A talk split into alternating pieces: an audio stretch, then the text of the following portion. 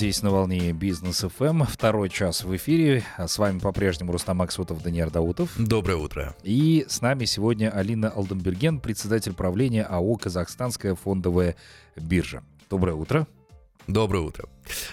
А ну, вот хотелось бы узнать, да, то есть мы в КАСе уже сотрудничаем очень давно, и последние новости э, биржевые тоже узнаем очень много от э, КАСе. Но вот сейчас, да, о новом секторе хотелось бы узнать КАСе Global. Да, что это за сектор такой, для чего он э, нужен и как с ним можно будет взаимодействовать? Спасибо за вопрос. Доброе утро. Приятно быть сегодня в студии. Каждое утро, когда я еду на работу, я слушаю новости последние от Бизнес ФМ, и в течение дня много интересных программ. Спасибо. Поэтому нам тоже интересно с вами сотрудничать. Э, Косе Global – это новые секторы, которые мы создали э, в рамках эм, листинга различных финансовых инструментов, и он нацелен на торговлю иностранными акциями прежде всего – мы назвали его Global, потому что мы планируем включать туда разнообразные акции с э, разных фондовых рынков. Сейчас на данный момент э, на первом этапе мы включили акции с NICE э, и с NASDAQ. Мы выбрали сектора листинга акции, которые мы считаем наиболее ликвидные, наиболее представительные, и 37 бумаг включили в листинг. Uh-huh. Особенность этого сектора в том, что э, мы переходим и в режим торговли в другое время. Мы сейчас на данном этапе уже расширили торговлю с 11.30 до 22.00 для того, чтобы частично э, участвовать э, в, в тот период времени, когда торги открываются на штатовских рынках. В перспективе э, мы сейчас будем решать технические вопросы для того, чтобы торги продлить до конца рабочего дня в Штатах. А вот это... для потенциальных инвесторов какие преференции будут существовать здесь? А, на самом деле в Казахстане достаточно популярно а, среди розничных инвесторов, те, кто э, делает инвестиции в акции, покупать американские акции. Они делают это либо через наших локальных брокеров, либо через иностранных брокеров. И поэтому, как правило, такая торговля и заявки идут вот в ночное время, в вечернее ночное время. Угу. А вообще для чего создавался вот этот новый сектор? Это была просьба инвесторов наших локальных или это вот личная инициатива Касси? Конъюнктура сложилась, возможно. Я думаю, и то, и другое, потому что не секрет, что более 50% бизнеса наших брокерских организаций это все-таки э, инвестиции розницы и эм, различные ETF за рубежом. Угу. Потому что на местном фондовом рынке не хватает финансового инструмента. Как вы знаете, у нас не так часто проходит IPO. А, в индексе КСИ всего 7 компаний на данный момент. Поэтому э, интерес к акциям есть, но самих акций не хватает. А, при этом э, мы, види, мы также до этого заводили в листинг э, акции российских компаний, американских компаний, это по процедуре двойного листинга, и они торговались и рассчитывались в тенге. Сейчас мы э, перевели полностью их в расчеты Т плюс 2 в долларах и расширили время торговли. Таким образом, именно через фондовый рынок КСЕ можно участвовать в инвестиции в американские акции через местных брокеров. Угу. Регистрация как раз на сайте будет доступна, да? На сайте КСЕ. Э, мы делаем листинг, и заявки можно подавать через брокеров, через их онлайн-предложения. А, брокеров. Все хорошо. Ну, э, сейчас понятно, да, с иностранными акциями, и спасибо Косе, что, собственно, э, затягивают местных инвесторов, локальных именно тоже на зарубежные рынки. Но сейчас мы все-таки наблюдаем некую волатильность на фондовых рынках, да до сих пор еще непонятно, чем все, собственно, может завершиться, по крайней мере, в следующем году или после того, как ФРС, да, окончательно скажет о том, что они прекратят скупку там активов каких-то там и так далее. А, поделитесь, пожалуйста, вот вашими ожиданиями, как отразится текущая ситуация на торговле вот в новом секторе? Ну, не секрет, что вот эм, мы можем отдельно это обсудить, что достаточно большой приток розницы идет не только на казахстанском рынке, и вообще в мире наблюдается, что увеличивается количество ритейл-инвесторов. А, это сопряжено было также с тем, что и фондовые рынки э, росли. Да, да, несмотря на то, что вот в марте прошлого года в связи с пандемией, э, волатильностью, которая была на сырьевых рынках, резко упали с котировки акций э, и пробили дно в апреле 2020 года, но потом пошло восстановление. И восстановление как раз подхватили технологические компании, которые участвуют сейчас в массовой диджитализации всех сервисов, э, медицинские компании. И вот сейчас в этом году мы видим уже восстановление в целом экономического ситуации в развитых странах. Поэтому и растут другие сектора экономики – но а, сейчас э, вопрос становится о том, что этот рост уже как бы достиг, достиг своего пика. А, при этом постпандемическое восстановление вызвало также рост инфляции, и насколько вот эта инфляция будет препятствовать дальнейшему восстановлению и продолжению устойчивого роста. Потому что как бы по прогнозам ВФЭ, э, которые, извиняюсь, АМФ, э, которые они сделали, то есть э, все-таки рост экономики в следующем году в наиболее развитых странах начнет снижаться. Ну, так же, как и если у нас еще идет восстановление в развивающихся странах, то все-таки эм, как бы общий спрос генерирует развитые страны. А, и инфляция будет давить на это восстановление – а, соответственно, будет давить и на то, что как будет происходить ситуация на э, фондовых рынках, то есть на акции э, компаний. Угу. Ну и также, то есть это экономический рост, это опять же риск пандемии, потому что вот сейчас мы видим волатильность, которая связана с новым штаммом коронавируса. То есть вот пока история с коронавирусом полностью не закончится, не знаем, как она закончится, а, это будет создавать волатильность. И как вот э, недавно Bloomberg дал свои предсказания, что не считает, что просто сам по себе коронавирус тоже уже генерирует волатильность. Слушайте, ну а как вы вообще к подобного рода предсказаниям относитесь? Потому что мы здесь читали а, тоже там удивительные истории в 15% инфляции в США там, ну, и так далее. 15%, да. То есть вот сейчас, например, действительно там в США у них инфляция э, растет, предрекают дефолт до да. 3 декабря, то там 20 какого-то декабря. Теперь кто-то э, говорит, что там уже в середине следующего года все, это крах. Там э, вплоть до того, что э, к 22 веку такой страны, как Соединенные Штаты, уже не будет вообще. Будут вот вот эти вот все штаты, да, там Техас и так далее, будут отдельные страны. То есть Хотя, казалось бы, самая сильная страна, самая да. сильная экономика и весь фондовый рынок, грубо говоря, он э, зафиксирован там, да. в Соединенных Штатах. Но вот насколько можно вот подобным заявлениям сейчас верить, да, э, инфляционным этим ожиданиям, что сейчас, э, какие инструменты и что должны предпринимать инвесторы? Ну, я думаю, что э, есть несколько разнонаправленных движений. Во-первых, с одной стороны, высокая инфляция э, призывает к тому, чтобы центральные банки стран э, принимали более ужесточение денежно-кредитной политики, да, то есть снижали уровень ликвидности, соответственно, поднимали ставки э, базовые на рынках. А, но с другой стороны, мы видим, что э, инструменты поддержки, с одной стороны, не сжимаются, с другой стороны, расширяются. В тех же штатах да, запускаются новые программы инфраструктурного развития, а это значит э, новый толчок к экономическому росту. И эти программы мы видим э, и в других развитых странах. Соответственно, они будут благоприятствовать дальнейшему росту экономики. Поэтому, с одной стороны, будет как бы за счет ужесточения денежно-кредитной политики сжатия экономики, с другой стороны, новый импульс для развития. Ну, то есть трансформация, может быть, роста, да, более качественный рост.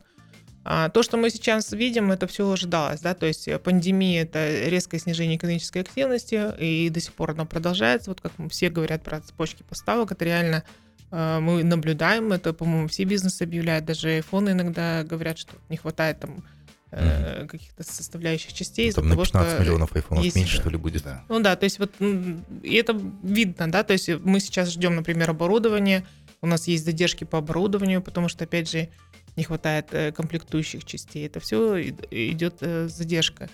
А, но, тем не менее, я считаю, ну, это совсем туристические прогнозы насчет распада США. Это можно много чего придумывать и предсказывать. Э, мне кажется, самое главное, это основные тренды, которые мы сейчас видим. Это все-таки, как я говорю, disruptive digitalization, да, то есть взрывной рост от цифровизации. Это видно на всех секторах экономики, и он будет продолжаться. И, соответственно, компании, которые в этом участвуют, они будут расти. Угу. То есть я считаю, технологические компании, как бы они ни приседали, если на них влияет, может быть, экономический спрос, но, тем не менее, они генерируют новый вид бизнеса, и который растет в экспоненциальном прогрессе. Угу. А медицинские компании будут поддерживать рост. Новые штаммы, новые вакцины, новые лекарства и вообще в целом биотехнологии, они будут развиваться в целом благосостояние в мире растет. Да, конечно, есть разница между богатыми и бедными странами, но все равно диктует погоду, конечно, более развитые страны, и этот спрос продолжается. Единственное, что на это будет влиять, это все-таки зеленая повестка. Зеленая повестка это все-таки расход, и, соответственно, он тоже будет э, дополнительно давить на прибыльность компании. Спасибо большое за такой развернутый ответ. Ну а вообще, как ситуация на международных рынках отражается на нашем внутреннем рынке? Расскажите, какова сейчас ситуация вокруг компаний из индекса КАСЕ? Ну, мы, конечно, высокоинтегрированная экономика, открытая экономика, поэтому и э, мы сильно зависим также от, э, ну, у нас сырьевая экономика все равно доминантна, поэтому мы зависим от той волатильности, которая есть э, в глобальной экономике. То есть вот мы видели, когда Казминералс был у нас в индексе, спрос на, нефть, на медь растет, Казминералс растет, спрос на медь падает, тут же Казминералс падает. И в течение года это может доходить от плюс 50 до минус 50, да, то есть такая волатильность акций. А, то же самое с другими э, нашими э, компаниями, которые входят в индекс, например, там а, нефтегазовые, да, то есть нефть растет, э, транспортировка, сектор, да. да, то есть да, транспортировка может упасть или падает, то есть зависит от этого. И волатильность этих акций наблюдается. Но при этом у нас есть телекоммуникационный бизнес, как правило, телекоммуникационный бизнес, особенно в, во времена пандемии, устойчиво растет, и поэтому акции Казахтелекома восстановились. Ну, Kcell, они где-то были repricing, то есть, то есть э, там было разное направленное движение.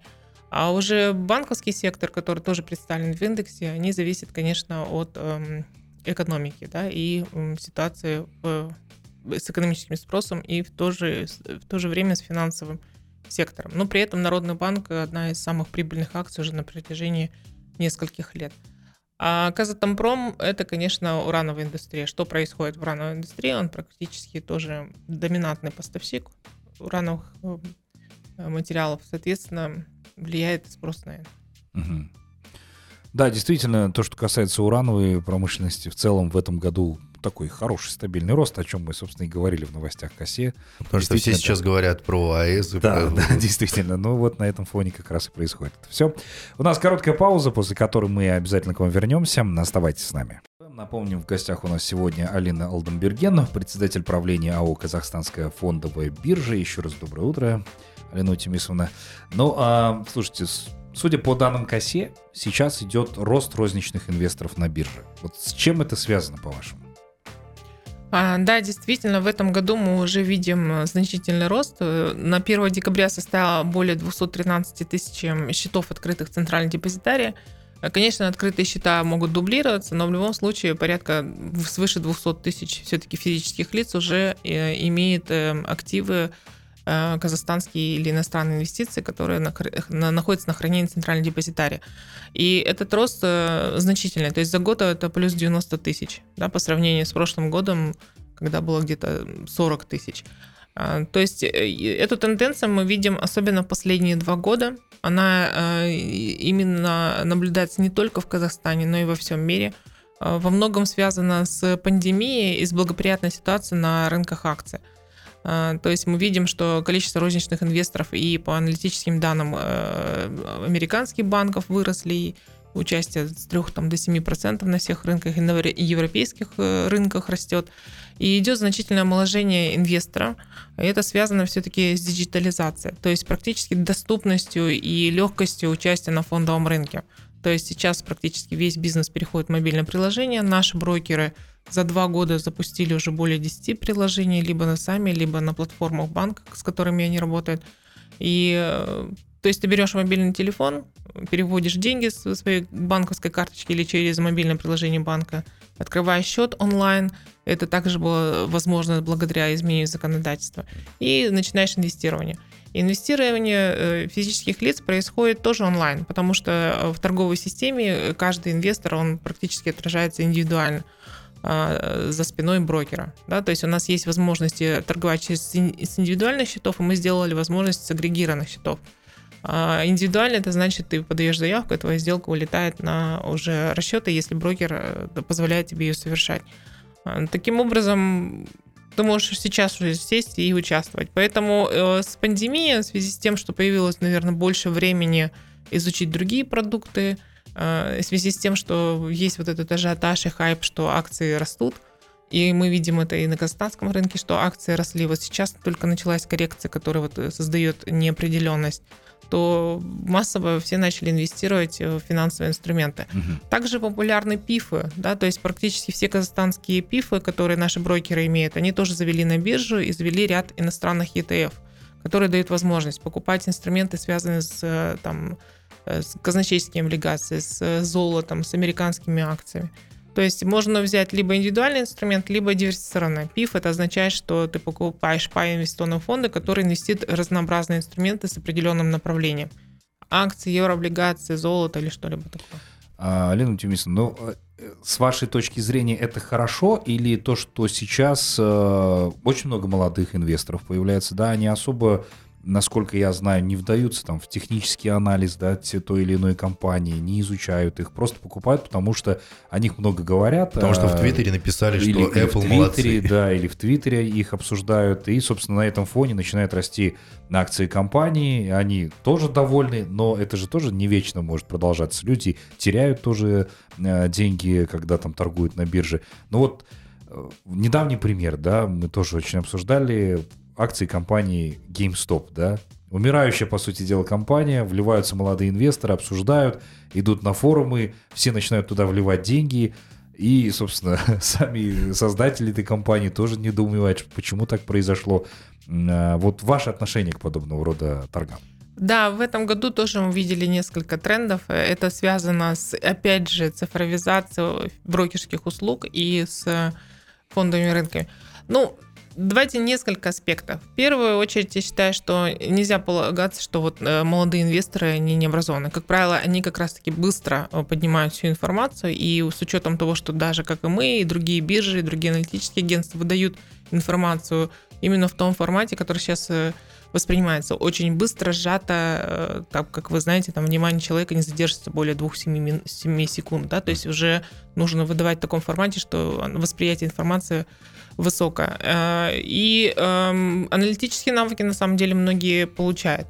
И э, мне кажется, конечно, помимо хайпа, который создают соцсети, а есть и соцсети, которые именно направлены на инвестиции, э, то есть можно очень быстро в эту тему погрузиться, и учитывая молодежь, которая ну, быстро изучает любые темы с учетом мобильных приложений и так далее, то я думаю, что э, знания все равно растут. Uh-huh. Второй нюанс, что э, молодые инвесторы, как правило, не меньше э, тратят, да, то есть у них идет, наверное, не такие значительные инвестиции, и для них самое главное еще попробовать. Да, то есть вот почему мы говорим о омоложении, потому что раньше было так, что вот ты заработал какие-то деньги, у тебя есть свободные деньги, ты распределяешь между безопасными инвестициями и более рисковыми инвестициями, выбираешь там рынок акций, когда ты можешь реально выложить, предоставить определенную сумму. А сейчас молодежь идет таким образом, попробовать. И это крипто, акции, что угодно, лишь бы попробовать, посмотреть и какие-то свои pocket money. Да, то есть вот мы обсуждаем это с другими биржами. У меня есть такой пример, что э, самый молодой инвестор это 7-летний э, ребенок, у которого есть свои наличные деньги, которые ему дали родители, которые пробуют инвестировать на фондовом рынке. То есть ему это интересно, для него это как некая игра. Но элемент игры, он создает вот такие хайпы, которые мы видели, э, были в Робин Гуде, да, то есть 3 миллиона инвесторов в одночасье собрались и, так сказать, побили инвестбанкиров, да, то есть да. инвестбанкиры ставили, что акция определенная должна упасть, а в результате физические лица нет создадим хайп. Но это, это игра на понижение было, да. Это что-то такое разовое? Там была или... игра на повышение, да.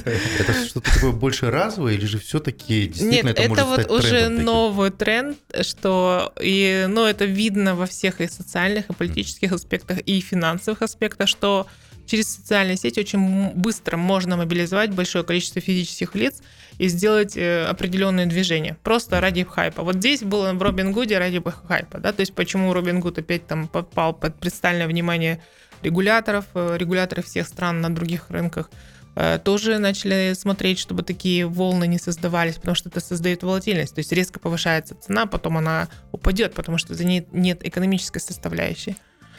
А, но а третье направление, то, что и мы собираемся как биржа усиливать, это все-таки финансовая грамотность. В Казахстане, я считаю, финансовую грамотность нужно уже вводить со школы. Да? То есть, во-первых, это вообще понимание, как управлять своими финансами, а во-вторых, четкое понимание рисков. Конечно, вот сейчас вот этот хайп может привлечь очень много людей, и мы видим это по финансовым пирамидам. То есть обещание высокой доходности привлекает много людей, которые не да. понимают юридических финансовых составляющих. А, соответственно, финансовую грамотность нужно увеличивать. Во-первых, рассказывать, как работает рынок, кто контрагенты, как защищены юридические права, если вы работаете с этими контрагентами, и, конечно, финансовые аспекты любых сделок. То есть акция однозначно риск. Да, то есть и нужно понимать, какие инструменты, какие риски представляют. Ну а... и в КАСе есть, да, по-моему, вы мастер-классы проводите, э, прям обучаете людей, чтобы они грамотно относились к своим финансам.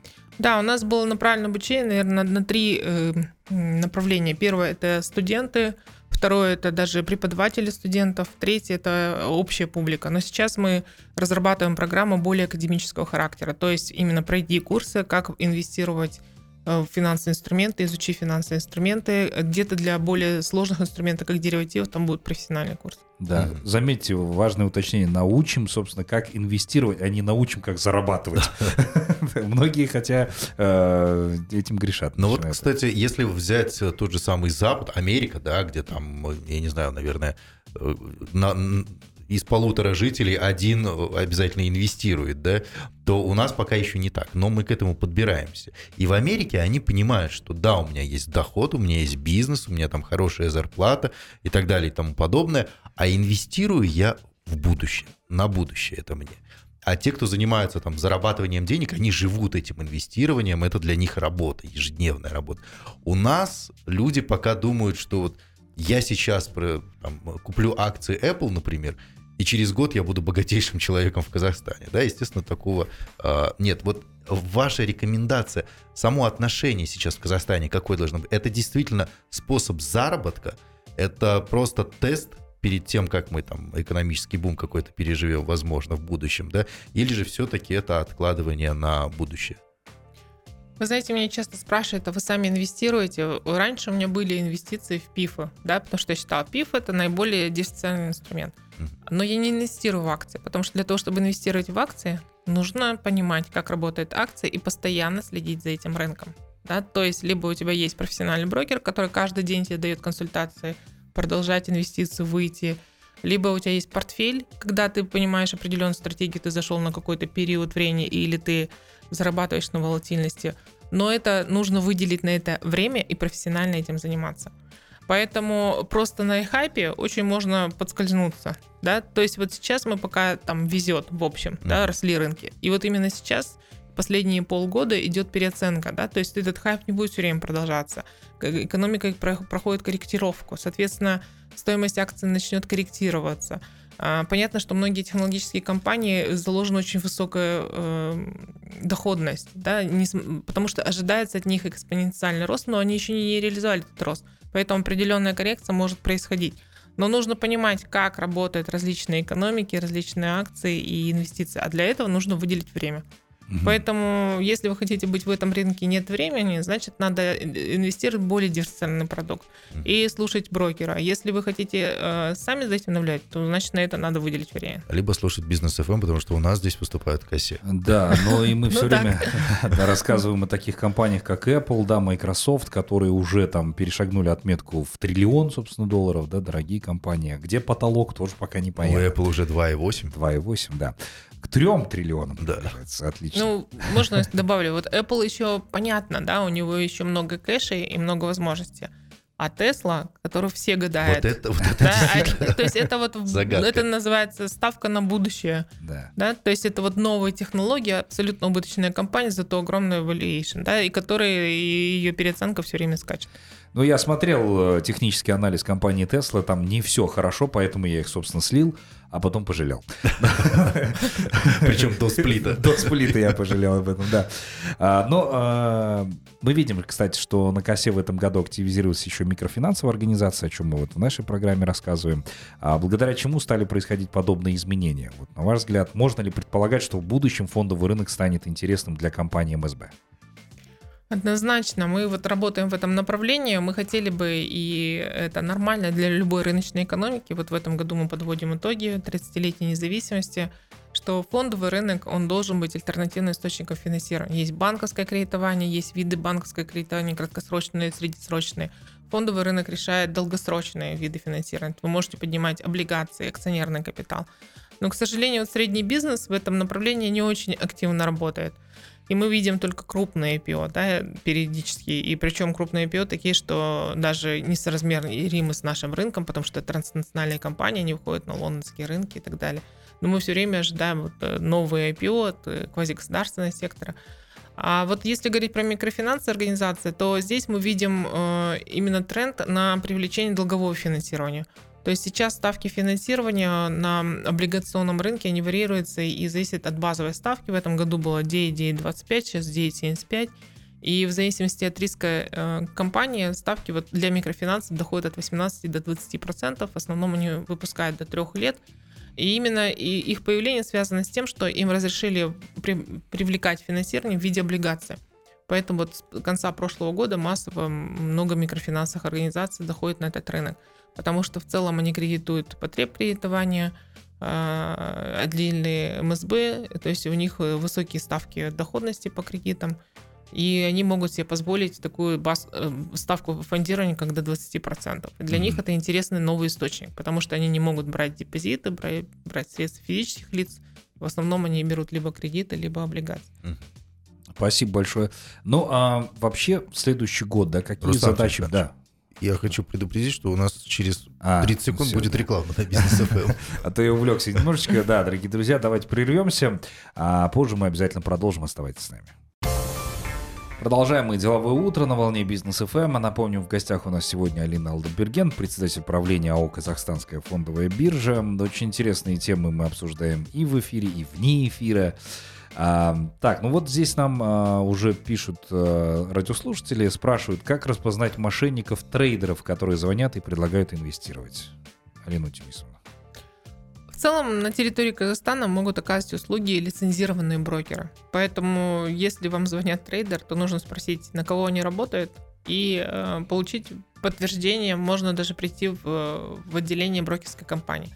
А если это не местные трейдеры, то вот здесь вот начинается опасность, потому что очень много таких ситуаций, когда э, вам говорят счет, что эта компания будет там где-то зарегистрирована на Кипре, переводить туда деньги, бывают даже случаи, когда деньги переводятся, uh-huh. постоянно подтверждается, что у вас что-то инвестируется, выдают какие-то бумажки, но когда вы хотите забрать деньги, практически вы их не получите.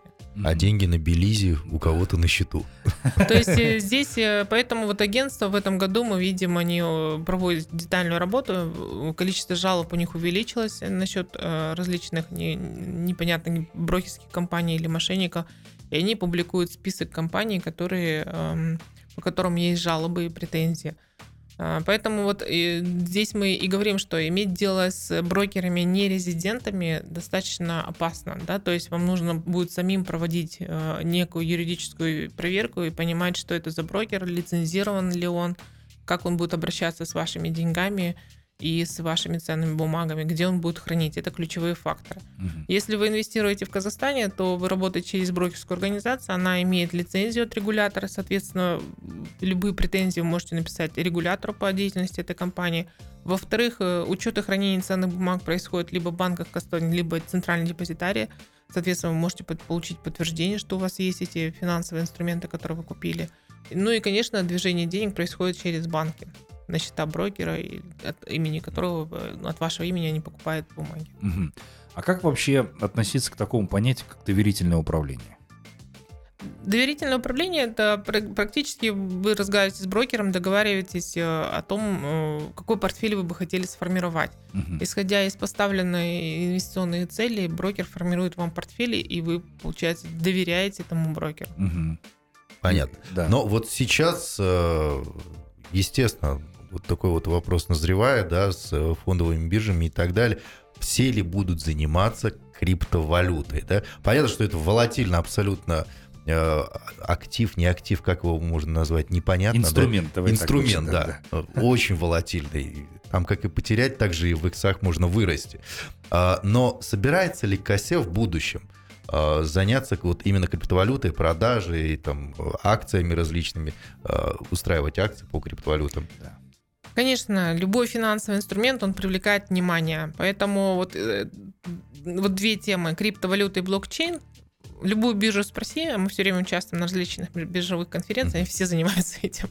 Потому что, то есть, либо смотрят, изучают, да. либо занимаются. Потому что а, блокчейн это тоже новые технологии, которые, возможно, биржевой бизнес и биржевые технологии будут переходить. Ну, по крайней мере, частично посттрейд бизнес уже начинает использовать. Mm-hmm. Поэтому разли- крупные биржи, экспериментальные там лаборатории или переход частично на, на технологии имеют. А что касается крипты, то за криптовалютой тоже очень много было дебатов, что это внебиржевой рынок, э, вне регулируемого поля. Э, но сейчас мы уже видим, что есть деривативы на криптовалюты, торговля криптовалютами. То есть биржи э, потихоньку начинают по, по свое поле этот инструмент вводить, но это связано также с позицией регулятора. Насколько регулятор комфортен и э, рассматривает этот инструмент как легитимный для инвестиций. Э, мы видим, что во многих странах э, делается регулирование по э, тому, как можно выпускать криптовалюту, как можно ей обращаться. Э, в нашем, в Казахстане сейчас этого регулирования нет. Да? То есть вот я слышала, что на базе МФЦА пытались сформировать, но все равно а, именно сопряжение крипто денег с фиатными деньгами, оно должно быть урегулировано на уровне Центрального банка. А, поэтому пока у нас нет позиции по криптовалюте, мы, к сожалению, торговать самой криптовалютой в Казахстане не сможем. Единственное, возможно, э, и уже были такие попытки брокеров, это завести структурный инструмент, когда торгуешь не криптовалютой, а инструментом, который, например, инвестирует в эту криптовалюту, либо структурная нота, либо ПИФ и так далее. А, но пока такие инструменты мы тоже к торговле не допускаем, но будем наблюдать за этим рынком. Этот рынок, нужно сказать, а, значительно расширяется, помимо того, что он дает доходность и волатильность. Но самое главное, что, например, за последние несколько лет уже снизились издержки даже вхождения в криптовалюты. И практически можно купить э, крипто за фиатные деньги. То есть за наши денежные единицы можете перевести с банковского счета купить крипто деньги. А, то есть э, инфраструктура уже создана, но при этом вот в том поле и на тех криптобиржах, которые торгуются, все равно из-за того, что нет регулирования, там бывают потери, связанные с мошенничеством и с информбезопасностью. То есть, то есть э, биржи атакуются, ваши инвестиции забираются, и практически вы теряете свои вложения. Ну, чаще всего сами создатели подобных криптобирж, вот как было в Африке, собрали деньги, какие-то биткоины вроде как раздали, а потом закрыли а, криптобиржу и убежались, убежали в неизвестном направлении. А, ну вот ваше личное отношение к криптовалютам. Э, для меня криптовалюта, на мой взгляд, она как бы не имеет базового актива. Да? То есть обычно, если вы покупаете акции компании, это есть компания, которая делает бизнес, да, и стоимость его бизнеса выражается в стоимости акции. То есть э, перспективность бизнеса дает э, стоимость. И поэтому, если перспективность высокая, это вот гросс акция будет расти стоимость акций. Если устойчивый бизнес, который генерирует доход, это дивидендная акция, она будет платить дивиденды.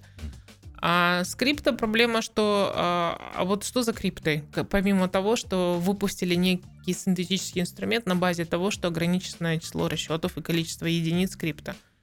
А, вот часто криптовалюта привязывает именно к той компании, которая ее выпустила, и блокчейн-технологиями, которые она использует. И, соответственно, стоимость растет, исходя из стоимости бизнеса этой компании. А, но пока вот, э, на мой взгляд, оценка, она не совсем привязана к базовому активу, это некий спекулятивный, на мой взгляд, инструмент, и поэтому он создает такую высокую волатильность. Но при этом он ограничен в количестве, и, соответственно, его стоимость растет от интереса. Да, если у тебя количество инструментов ограничено, единиц, которые ты можешь купить, а спрос растет, соответственно, стоимость биткоина будет расти. Пока так, да. Пока так.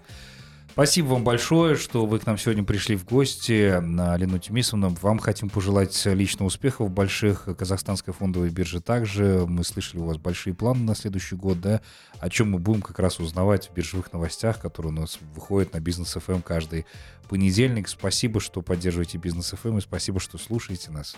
Спасибо. Вам успехов, да. Вам и с наступающими праздниками, кстати.